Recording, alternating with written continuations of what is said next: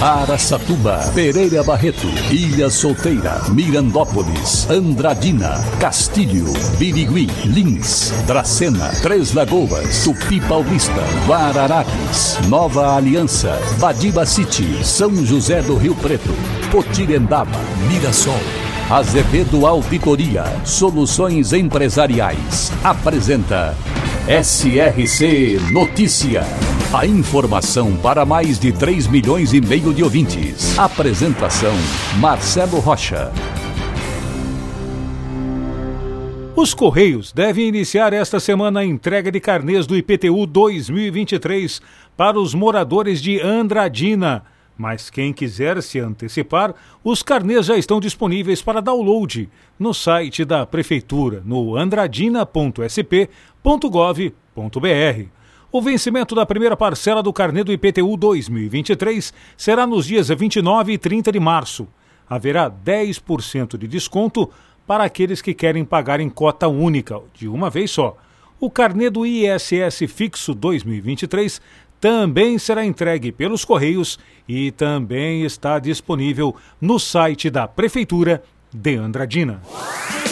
Lavínia, na região de Mirandópolis, com população estimada em 6 mil habitantes. O município de Lavínia nasceu com a chegada da Estrada de Ferro Noroeste do Brasil e com a evolução da cafeicultura. Hoje, Lavínia possui como principais fontes econômicas a cana-de-açúcar em menor escala e o plantio de milho e cebola. Lavínia, também presente no SRC Notícias. E os contribuintes têm até o próximo dia 15 de março para terem 15% de desconto, ou seja, desconto maior do que o Andradina, hein? Estou falando do pagamento à vista do IPTU em Mirassol. Mas o contribuinte de Mirassol ainda pode optar por pagar o IPTU parcelado em 10 vezes sem desconto. Em 2023, foram emitidos um total de 37 mil carnês aos contribuintes mirassolenses, sendo que a distribuição está sendo realizada pelo correio desde o dia 20 de janeiro e também está disponível para baixar pelo site da Prefeitura. Só que lá ao invés de Andradina é mirassol.sp.gov.br. Você também pode ir pessoalmente na Prefeitura para retirar o seu carnê. E agora, Lins a notícia, repórter Wagner Trevisi.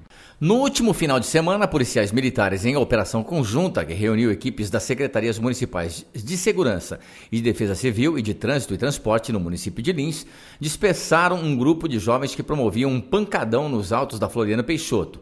Havia várias pessoas e veículos propagando barulho com gritaria e volume excessivo de som automotivo, além de motocicletas com escapamento aberto, desrespeitando a legislação de trânsito. Diante das circunstâncias, foram elaborados vários autos de infração e o grupo foi dispersado. Segundo a assessoria de imprensa da Prefeitura de Lins, essas operações estarão sendo realizadas de maneira constante, aliadas a campanhas educacionais, promovendo orientação e zelando pela segurança e paz da população. Wagner Trevisi de Lins para o SRC. SRC Notícia. Notícia. Árvores derrubadas, semáforos danificados, fios de energia caídos e internet rompidos ruas e avenidas interditadas e prejuízo a muitos moradores. É, essa é a situação que ficou e foi deixada pela chuva e ventania em excesso, acompanhado com várias rajadas em alguns pontos de Três Lagoas na tarde da última segunda-feira. Aliás, como já havíamos noticiado por aqui, as equipes da Prefeitura e da Defesa Civil estiveram a todo momento prestando serviço nos locais mais críticos. Agora, conforme um relatório oficial inicial, um primeiro relatório, aproximadamente 65 árvores foram derrubadas em diversos pontos da cidade. Diversos semáforos ficaram desligados, pois queimaram com descargas elétricas. Os estragos ainda estão sendo contabilizados para fechar um relatório final. Mas atenção, a atenção precisa estar redobrada para quem anda e principalmente dirige em Três Lagoas. Para empresas inteligentes, Azevedo Contabilidade e Soluções Empresariais. Serviços de contabilidade e auditoria com profissionais com experiência nas áreas de gestão empresarial. Rua Bandeirantes 1438, fone 18 31 17 4500. Escritórios em Araçatuba, Bauru e São Paulo. Acesse azevedo.cnt.br. Azevedo Contabilidade e Soluções Empresariais. Há 28 anos oferecendo oferecendo serviço de qualidade. Nosso compromisso é com o seu sucesso. O CPI 10, o Comando do Policiamento do Interior 10 em Araçatuba, informou que foram arrecadadas quase duas toneladas de alimentos, além de diversos produtos para o envio às vítimas das fortes chuvas que atingiram o litoral norte paulista. Na terça-feira, policiais e voluntários ajudaram a carregar um dos caminhões que será enviado para o litoral, principalmente para o município de São Sebastião, que teve dezenas de mortes e milhares de pessoas desabrigadas e desalojadas após as fortes chuvas. Todo o material foi doado em todos os 43 municípios da região de Araçatuba. A campanha, chamada SOS Área 18, arrecadou os produtos em todas as bases militar e da Polícia Rodoviária e também da Civil e também nos clubes do Rotary, que englobam o distrito que abrange a região noroeste de São Paulo e parte do estado do Mato Grosso do Sul.